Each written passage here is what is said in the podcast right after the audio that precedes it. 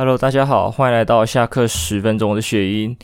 本周的话，好像是一个蛮无聊的一周吧。虽然天气开始变得比较晴朗、比较炎热了一点点，没像之前那样子疯狂的下雨，但是我好像没有特别安排什么活动。应该说这一周我都比较常热衷于在家里研究东西啦，就是一直在家里研究奇门遁甲，因为真的最近没有什么游戏好玩，很无聊。就陷入一个玩游戏的低潮期吧，玩什么我都觉得很很无聊这样子。那也不是说平常玩的多了吧，就只是呃模式啊，还是内容，好像就这样。突然就觉得我好像看透一切，就觉得啊这东西未来就会变成这样演，所以我没有必必要这样子去玩下去。就觉得什么东西都没有一个惊奇感这个样子，所以很多游戏我都放着等更新了吧，因为。呃，我现在在玩的几款游戏，像是那个吸血鬼什么蛙哥的，我相信大家有在关注，应该知道什么 Vampire 什么东西，就是一个吸血鬼在中间，只要按上它左右去躲招的那个游戏，它也是做的持续更新嘛，蛮佛现在一款游戏，只要六十六块，因为我觉得现在内容。如果我就是一直浓的话，我觉得很无聊，所以我需要他再开发多一点东西，我再继续玩，所以也就放置。然后 Core Keeper 也是，它是一个还算测试版就已经发出来给大家玩的游戏，所以我也放置。其他像是我比较新买的什么 Miro 啊，还是什么冥婚交友中心、小黄油、小黄油版就只是呃脑充买的，但我基本上也不太玩，所以就放置。对。后来就是无聊，哎，还有一个东西叫 Over Dungeon 吧，买了很久也没玩的卡牌游戏，爬塔的。那玩了一下，发现哦，内容这么少啊！因为我以为它跟像是月人之夜那种一样，其实内容超级丰富，可以组超多种不同的牌的游戏是一样的。那玩的时候发现，哦，它就是三只角色，然后就几种同一种套牌，然后你去组合这样子。其实排列组合下来，东西其实也不多，所以我觉得，哎。好像挺无聊的，因为它的关卡大概就三关，对，就三个难度而已，破完就没了。它没有像说有剧情模式这样子。那在我这样以为的时候，我朋友就告诉我，其实这个游戏其实还有很多好玩的地方，像是它有一个呃，那叫什么模式？探险模式吧。它就有一些角色的天赋点可以去点这样子。诶，哦，我突然就燃起了一线生机，发现原来这东西内容还蛮多的嘛。那玩了一阵子，发现之后，对，还要开始进入无限农的循环。其实很多游戏好像都这样子，会陷入一个无限的农东西的循环。那这个农东西的循环也不是说不不是不好，就是你农了要农的一个结果出来。如果你有农没农的差距其实不大，惊奇感不够的话，大家就很懒得弄下去。虽然还是有一些很自虐型的玩家，还是会把它弄好，但是我就不是。小时候可能是啊，就是仓鼠症，然后自虐型，就是很喜欢弄东农西。但是越长大，我不知道怎么耐心开始越来越降低了。我也不知道是不是自己，我也不知道自己发生什么事情啊。对，但是有时候会觉得说，呃，应该把时间花在更值得的地方上面。所以像这种农的差距不大，我可能就会放。所以真的很无聊还是干嘛之类的，我就还是会再玩一下吧。我还没把他们反安装啊，对，还是在我电脑上。但是就是现阶段就不想玩，那就想起了以前对那个。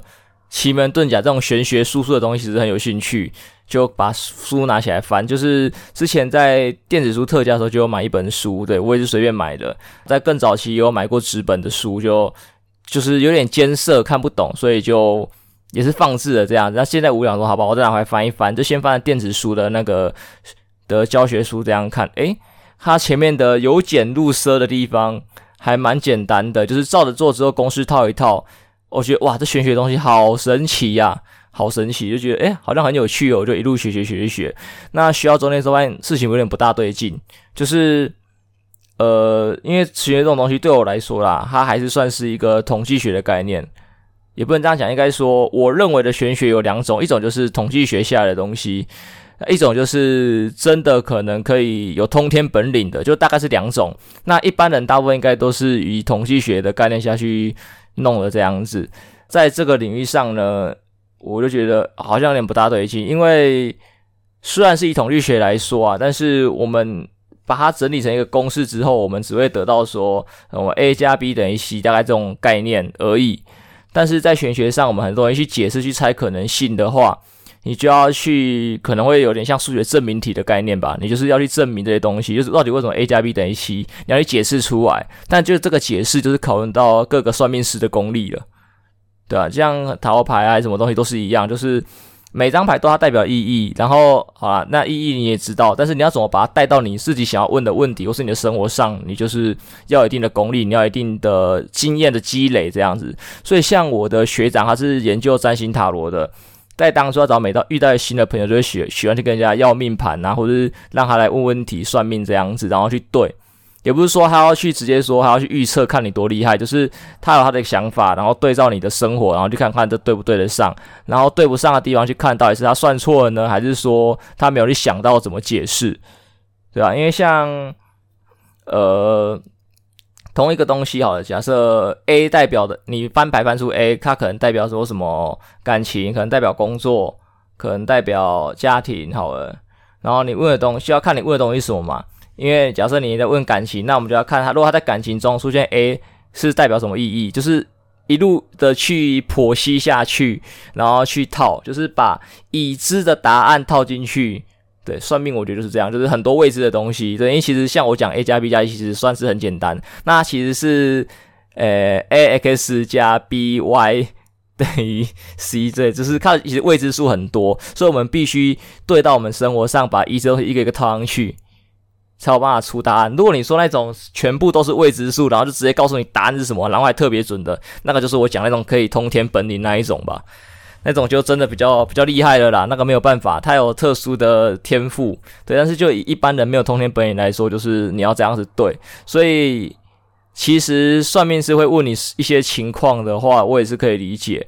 但是你要去判断说他问的东西，对，因为像我自己在判断这个算命师。厉不厉害，或者是说那些庙里的人厉不厉害，或者是呃，也不一定厉不厉害，就是说他是真是假我的判断依据，就是他跟我的对话当中透露出的东西是呃，我就这种没有学过，因为当时我没有学过，我没有学过的这种人，我都能从你的对话得知后面的答案的话，那你就没料，你只是一个话术很强的人而已，对吧？但是。对啊，就就这样啊。我不知道大家懂不懂我的这个意思，这就是你们自己去判断一下。因为有些东西你仔细想想，发现干你告诉他 A 这件事情，他就知道 B 了，对吧？像我老师之前也有分析过，我是指我的呃国中的国文老师，他分析过说，像有些东西，假设一个学生来找你问问题，基本上不是问感情，就是问功课。很少是问其他的嘛，那你就往感情或功课这边去猜，然后稍微再跟他打听一下东西，最近遇到困扰或是困难还是什么的之类的，就可以再去猜他的方向，然后再看我们很多电影也知道嘛，心理学的东西其实都可以很容易去套话出来，所以就可以一连串套出答案，然后讲出一些似是而非，也不是而非，就是一些屁话，你懂吗？就像最近有流行一张梗图，就是。哦，什么？他说什么？呃，星座的信奉者看到那个什么星座预测，哦，你今天出门一定会戴口罩。哇，这个人讲的真准。对，就讲大概这种屁话，你懂吗？对，现在谁不会戴口罩出门？哦，还是有啊，但是九十九趴的人都会戴吧，对吧？所以就是讲这种呃很正常的屁话，就是每六十秒就一分钟过去这一种，就哇，大家觉得好准，好准。所以你可能就要从这些算命师的口中去判断说，这个东西是你自己能判断出来的，因为会去问的就是你可能没有学过嘛。那连你这个没有学过的都能判断出来的话，那可能就跟算命没有关系，他只是会一些话术而已，大概是这个样子。为什么扯到这里？我不要讲什么？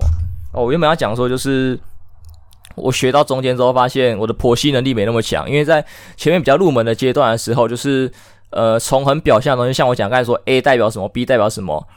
然后混合起来就可以知道 C 这个答案嘛？对，在前面比较入门的地方就这个样子，但是到后面，呃，就没有这么简单了。因为它虽然在书中有给我一些表格去对照，说它的象征的意义什么的，但是你要再从象征意义去剖析一些比较长的言论。对，你要怎么把二十个字的答案写成一百个字跟四百个字这样子的差距啊？大概是这个样子。但是我就干好难哦，我大概写到五十个字，我发现干我不行了，我掰不下去了，我串不起来。对，要串到四百个字。干不行，这个功力一定要很深厚，所以我马上就遇到一个瓶颈，所以在我后面这几天就越学越慢，越来越懒得把书打开。因为我相信大家也是这个情况，就是在学习的过程中，如果你遇到的东西就是你遇到成就感越高，你的成功率越高，你就会越有兴致去学嘛。所以像我前面学的很快，对，一天就是一天学好几页，然后看不腻，那到后面越学越慢，因为大家遇到挫折，大家就开始想要放弃，这是人性，这没有办法。所以就这个样子嘛。那我今天就是想说，好了，我努力一点，我就把整本书给翻完了。对，我翻完了，那就稍微又是不断的练习啊，对照书中的内容，发现，感觉落差太大了。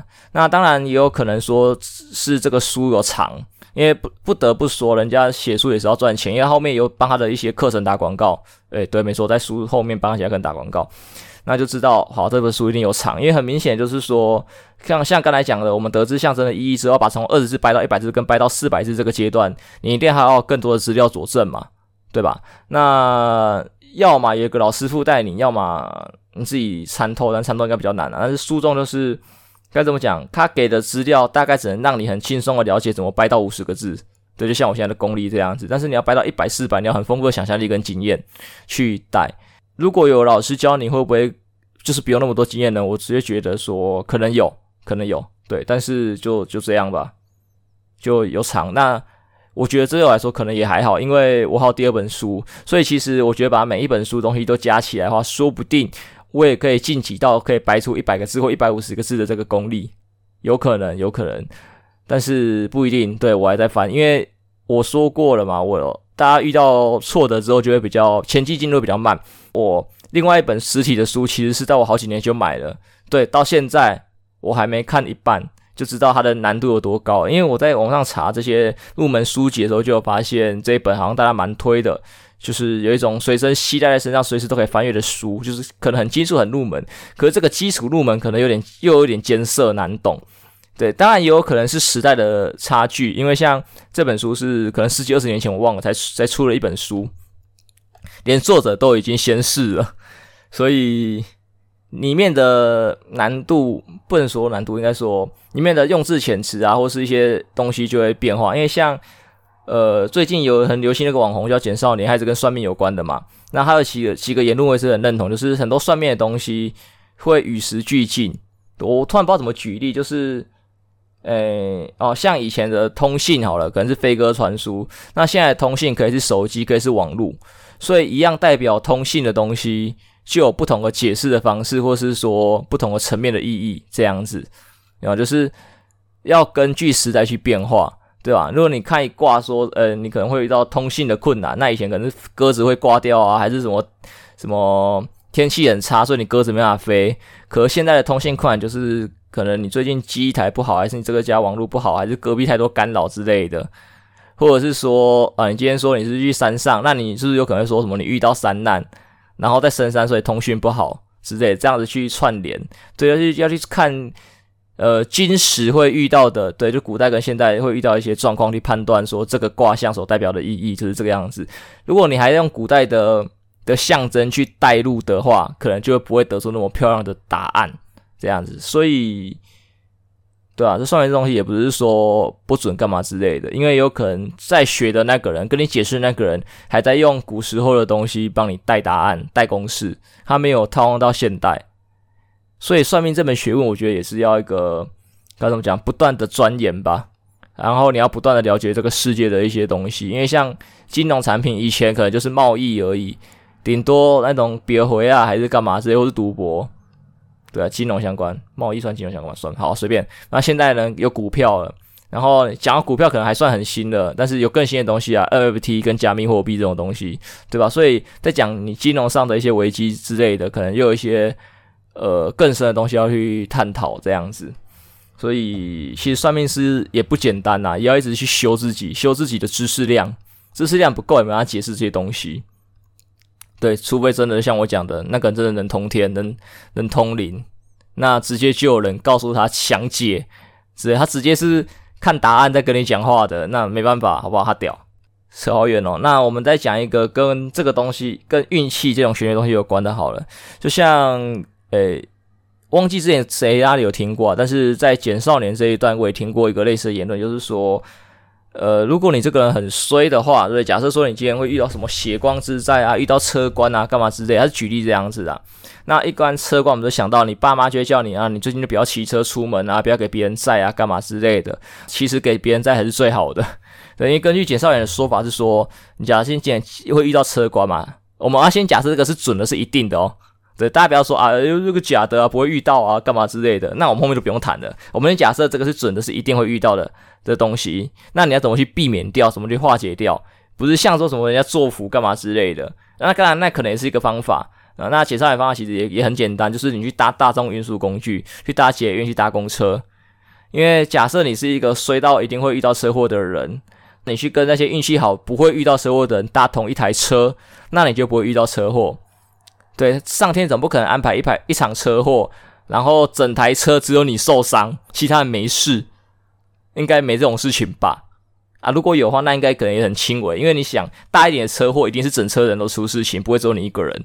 对，除非就是什么车晃晃一下，干嘛之类的，你在车内跌倒，然后撞到头，那可能只有你。对，但是就是很轻微，不会太严重。你要这个撞得很严重，这种可能，你刚好在拍《绝命终结战》，就是一连串的 combo 下来，你撞得很严重，不然可能就是头肿一个包，或者稍微流一点血，其实不会太严重。我的认知是这个样子，就是用其他运气好的人去帮你。呃，化解这个煞这样子，这个概念，我觉得这是合理的，整个听起来都很合理吧？应该没有人能反驳这个这个理论吧？对，没错，你就可以去规避掉这些这些东西，这些障碍。我在昨天也遇到一个类似的情况，因为说真的，我一直知道我的运气可能不是那么的好，应该说很容易有个差一点吧，我也不知道这怎么样。我其实很想要去找一种很厉害的算命师看看，就是我的运势有点怪怪的。好，就是像如果。不对，你们好像都不知道，因为我很久没开台了。呃，我朋友应该都知道我的运气有点怪怪的啦。就是像打炉石啊，我以炉石为例，这种卡牌类型游戏有时候需要一点运气嘛，常常会看到我在一些很奇怪的地方输掉牌局。对，可能你呃要胡牌，你哪怕你要你听了十六只好了，对，你明明听十六支，你一开始地听天听随便你，对，你摸到最后一张海底捞月了。你还会把那张打出去，然后放枪？对，我就遇到这种很奇怪的情况。对，我玩炉石是这样，明明我牌听了，我都快糊了，哇，我还是可以输得一塌糊涂。对，我牌拿，哪怕拿前面拿的再好，我后面就是会直接翻掉翻船，我也不知道为什么，就是这种很奇怪的现象。好，然后在昨天的时候呢，我就载我的朋友，一个运气不错的朋友，他真的运气都不错，我们这边都公认他运气真的很好。啊，去大家去车站搭车，那整路顺畅，通行无阻。然后回家的时候呢，我到快，我差不多也快到家，可能再差个五到十分钟车程到家的时候，我的车子突然熄火，熄火就算了，发不动，发不动，我就想说算了。以前有遇过这种情况，就放一阵子就会了，我就努力的放，怎么放，然后到处去逛一下全家，去逛一下面包店买面包，面包还不好吃，然后就好也算了，对，就好就出来，再发还是发不动，该不会真的不行了吗？那我也各种 Google，然后。因为其实有些东西修车的知识我也不是很懂，但是至少我知道的东西我尝试看看啊，不行，所以我放弃。因为我也弄了十十几二十分钟，半个小时了，我想好了，不要浪费时间，推车回家吧，我就开始推。那我也不是说我一推我就要放弃了，毕竟离家路还这么长，我就边推。每个每五十分钟来推一段路，随便我也不知道忘了，就发动一次，最后终于被我发成功了。然后我也很怕说，我这个发成功是昙花一现，我骑没多久就要再熄火。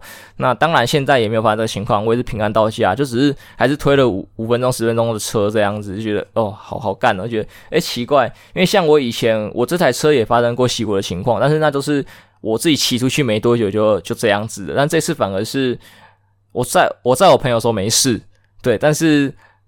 我自己的时候就有事，就大概像我刚才前面讲那种概念嘛，就是你找一个运气好的帮你平均掉这个灾害。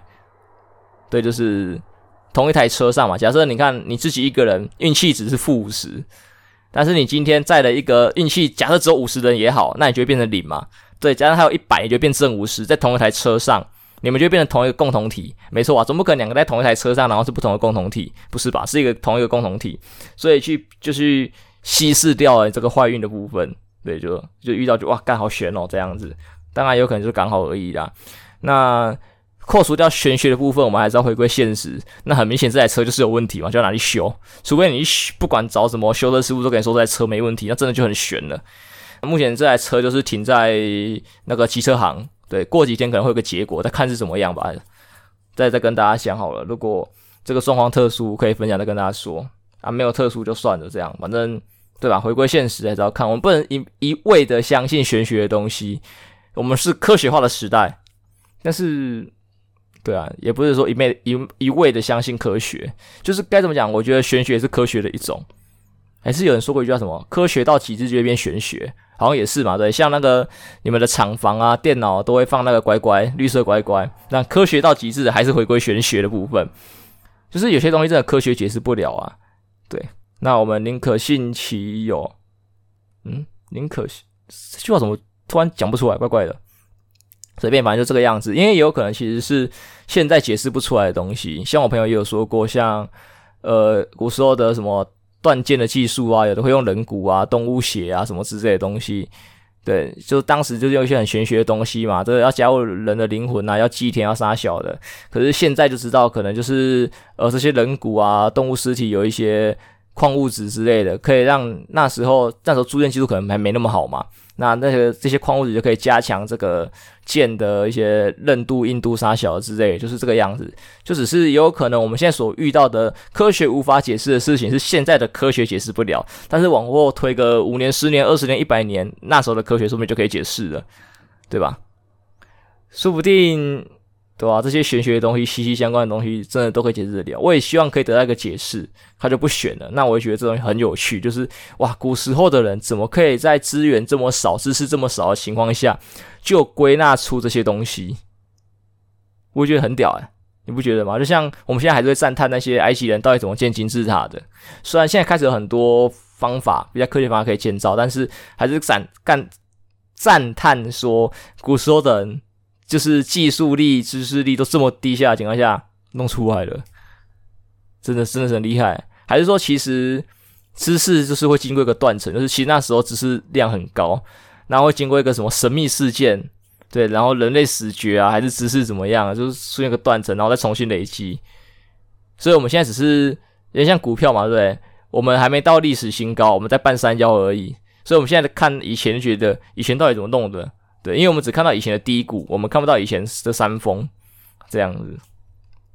好啦，那玄学部分就大概讲到这里啦。那讲一点日常生活的东西好了。那像日常生活的话，在这周吧，我也突然想吃汉堡王，主要也是看到说，呃，最近麦当劳一些活动嘛，对不对？然后我就开始关心一些呃速食店的东西，那就看到汉堡王有一些活动，买一送一啊，或者是一些优惠券之类的，想哇，好久没有吃汉堡王了。那我之前吃汉堡王的经验好像也没有很好，我的没有很好，可能是我吃的就不多，就是一个普通 normal。因为呃，以前我住在文化嘛，在山上嘛，所以就没有汉堡王。然后这样之前在高中国中的时候，我家附近也没有汉堡王这家店，所以基本上我还是素食店，还是以那个麦当劳肯德基为主。所以这家店我的印象，我可能只有大学可能吃过一次。这样子就没了，所以想说，好来试试看好，因为看汉堡王的图片啊，就觉得好像还蛮丢的，就觉得好像哎不错哎，可以试试看，所以就趁着这个机会吃一下。然后点了那个什么牛肉堡吧，因为看那图片哇，那个牛肉火烤超赞，超 juicy 的感觉。对，拿到之后有点失望。不管 不好意思，不管是薯条啊，还是说鸡块，我都觉得有点。我有点高估他了啦，应该这样讲。对，他不应该长这个样子。虽然他买一送一，但是我不知道是我吃习惯了，吃习惯麦当劳还是怎么样。就是，就也不是我个人觉得他们不好，因为我跟朋友去吃，然后我朋友也觉得没有想象中的那么优质。那其实在这之前，我就在网络上先看过一些汉堡王的评价，其实就有点心理准备了，就有可能没有想象中的那么好。果不其然，对，因为我也觉得说要批评人家之前，应该先去吃过。对，是的，觉得真的差强人意，也不是说它很不好，但是就是跟麦当劳跟肯德基比起来，我可能还是比较喜欢麦当劳跟肯德基一点。那当然我目前心中第一位的速食店，可能还是麦当劳，我的排位啦，可能就是麦当劳、肯德基，然后再是其他吧。对，其他因为我还吃不到个特色，像肯德基虽然我排在第二名，但是肯德基对我来说也只有蛋挞这样食物，其他的我也觉得还好，没有那么的优势。那麦当排在第一，但是麦当我吃的东西可能就是鸡块跟薯条、冰淇淋之类而已，其实也没有全部餐点都吃，就只是每一家店有每一家店它的优势的产品，然后这个家店优势产品多，或是买的方便习惯，它就被我排在上面。不是说这家超赞什么东西我都觉可以接受，并没有这样子。所以我也不是在贬低汉堡王，只是它真的我还没吃那个习惯的。对，当然别人也说它的华堡是很赞，但是这次华堡好像没有优惠，诶还是有，就好像有个辣的华堡是有优惠，但是我个人不吃辣的，我就没有机会尝试。所以以后如果华堡有一些活动干嘛之类，我可以再给他一个机会试试看，说不定汉堡就可以排第三嘛，因为它的华堡真的很赞。所以就是在看以后的有没有这个机会。对啊，就是不能没有尝试过它的其他产品，或者吃过一两样觉得它很烂嘛，因为只是刚好吃到它比较差的那一两样而已。就是我们不能那么偏颇，不能那么偏颇。那那天其实也不算是完全没有收获啊，因为如果专程去吃汉堡王，然后我还吃成这个样子，我可能就觉得心里很安的。因为有在听我节目的人，应该就会知道说，呃，我平常很喜欢去吃一些东西，对，但是吃到如果不好吃的，我觉得心情不好。虽然吃到好吃的心也没多好，但是就是有个差距。对，我很喜欢吃到好吃的东西，就大概这样子吧。那那天除了去买一些民生用品之外，就是我日常用到，可能就是化妆水啊、洗面乳。就想说，诶，既然我都到百货公司的，我是到台中中友的无印良品买的，所以到百货公司想，诶，顺便来看香水好，本来没有这个打算的，只是突然想到可以看一下，不然还是很抗拒的，因为那天我想要去吃汉堡王跟买那个洗面乳而已，所以我的穿着打扮就没有那么的日常休闲，就是穿的很肥宅啊，就是我里面还是一件吊嘎，外面就套一件外套，然后穿那个高中的那个运动裤，然后一件破烂的破烂的那个什么，一双破烂运动鞋，我就出门了，就是真的超级肥宅这样子，所以我想说，干会不会柜姐柜哥们就是很很讨厌我这样子？哇，这个臭肥仔怎么来看香水，一点都买不起的样子？当然也不不会觉得买不起啊，就只是觉得这种肥仔臭啊。对，怎么靠近我们？还是这个人跟这里格格不入？大概这种感觉吧。我很怕我带给他们这种感觉，然后他们就不接待我。那在这之前，其实我有查过网络，就是说，其实不要怕，因为可能很多人都有这种想法，跟我一样。但真的不要怕，自己去问就对了。你可能也没有要问多多少东西，因为像我其实很简单，我只是想要去把我调查过的香水都闻过一轮，所以我也不会跟贵哥贵姐有太多的讨论。如果他们愿意跟我讲一些详细的知识或是内容的话，我也很乐意去听。所以。对，好吧，我就抱着没差的心情走过去，就问有没有我要的什么什么香水可以闻。他们就拿那个试香纸喷给我闻，然后我就跟他讲谢谢，我人就离开了。啊，其中有遇到一个愿意跟我多讲一点，但是我的知识量真的有点低，我跟他话对不上，所以我也只能跟他谢谢，然后东西拿着我就走，就是到处去闻这样子。那我这是闻的什么？我想一下，好像闻的香奈儿的的的的的的，我偷看一下小抄啊，对。因为虽然这四支香水调查了很久，但是一直没有把名字记起来啊。按照顺序讲哈，有那个迪奥的旷野，然后宝格丽的大吉岭茶，啊爱马仕大地跟香奈儿蔚蓝这四支。那在里面我是没有闻到爱马仕的大地，对，这支是因为那个那个叫什么？该讲我去哪里看的？中友，中友没有爱马仕，我逛了几圈发现没有，之后就去问问那个服务人员，也不是服务人员，是电梯小姐。对，因为我在电梯上那边看，说哪一层有什么东西，然后电梯小就很热情的过来说：“嗯、请问你要找什么吗？嗯、呃，请问这里有爱马仕的摊位吗？柜位吗？嗯，好，我帮你打电话问一下好吗？哦，好，谢谢，麻烦了。嗯，打电话，对，我也不知道他去打电话干嘛，反正就要去打电话。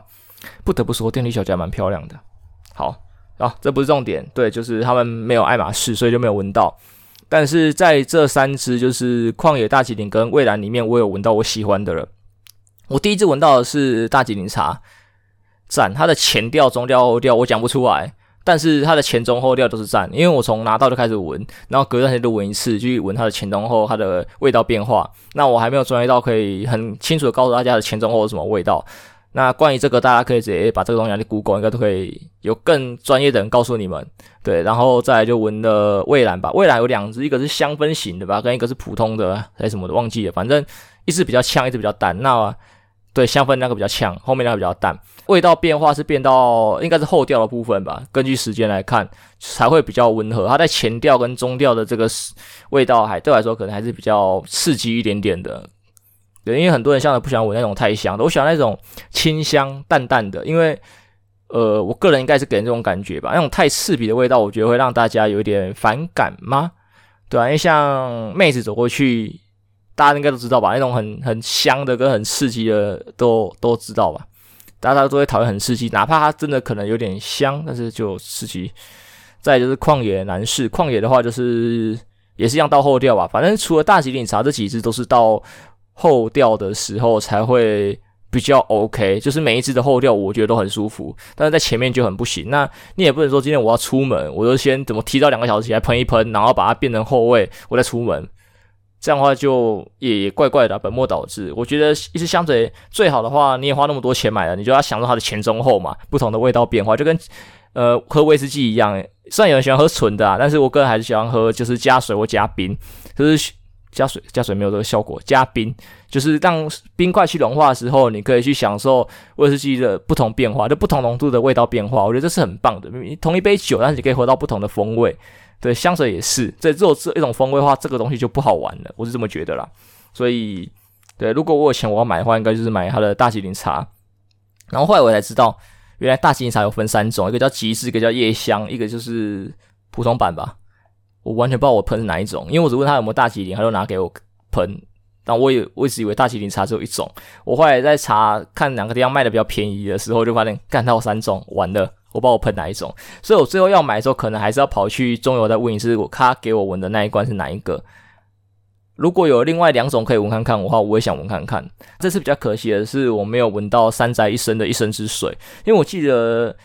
呃，中游有三宅一生的柜位，但是我这次去的时候柜位不见了，我不知道我那时候去是他临时那里设一柜还是怎么样，还是就是这么多年了还移掉，就我也不知道。我那天也没仔细找，我也忘记问，我现在才想到，所以就是啊，可惜。反正中游跟跟那个一中街其实蛮近的嘛，所以以后其实有去一中街，我可以再去再去闻一次，这是小事情。但是对，就这样，可惜差一点没闻到。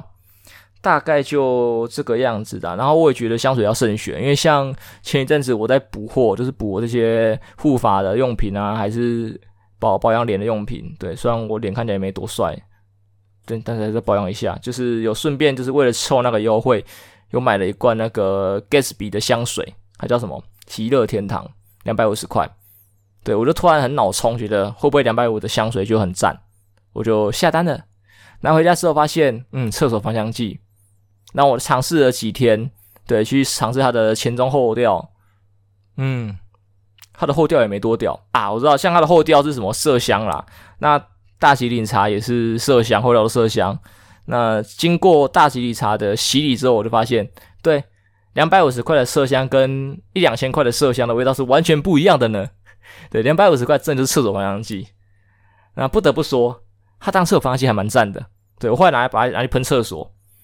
嗯，它的前中味都不错，但是喷在人体上就不一样了，因为大家应该知道香水在人体上好像会起一些反应嘛，然后味道也不一样，所以香水不是你闻的开心就好，就是你还要看这香水适不适合你。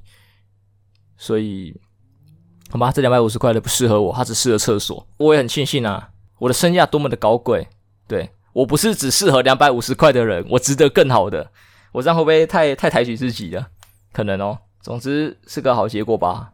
也希望大家如果有喜欢的香水干嘛之类的，可以去多多尝试哦，再回报给我。因为说真的，关于香水，虽然很久以前也也很感兴趣，但是就是毕竟香水有点贵，入门的门槛有点高吧。我觉得，对一般学生族来说，我虽然现在不是学生，但是我的薪资不足以我在香水上砸太多的钱，就是偶尔一两罐可能还行吗？好像也不太行，一罐。对，一罐用很久应该可以，但偶尔一两罐这件事情做不到的，所以能跟大家交流的话，应该最好。如果你有朋友可以互相交流，或者装进试管里面，这样会是最棒。因为像专业在玩香水的人，好像也是会好多罐，根据不同的服装穿搭、场合之类的，你的气质去跟用不同的香水，这样子就我觉得跟酒一样，就是在不同的情绪下，在不同的环境里面，你可以用不同口味的酒去符合这个环境、这个情绪。然后为你的生活带来值的提升，对，我的香水这样东西。那当然你就很多钱，准备很多罐香水，对，所以好啦，穷一点的我们就是买一罐万用的吧。我觉得大吉茶看起来、闻起来蛮万用的感觉啊，目前感觉，因为毕竟它比较不刺激一点点。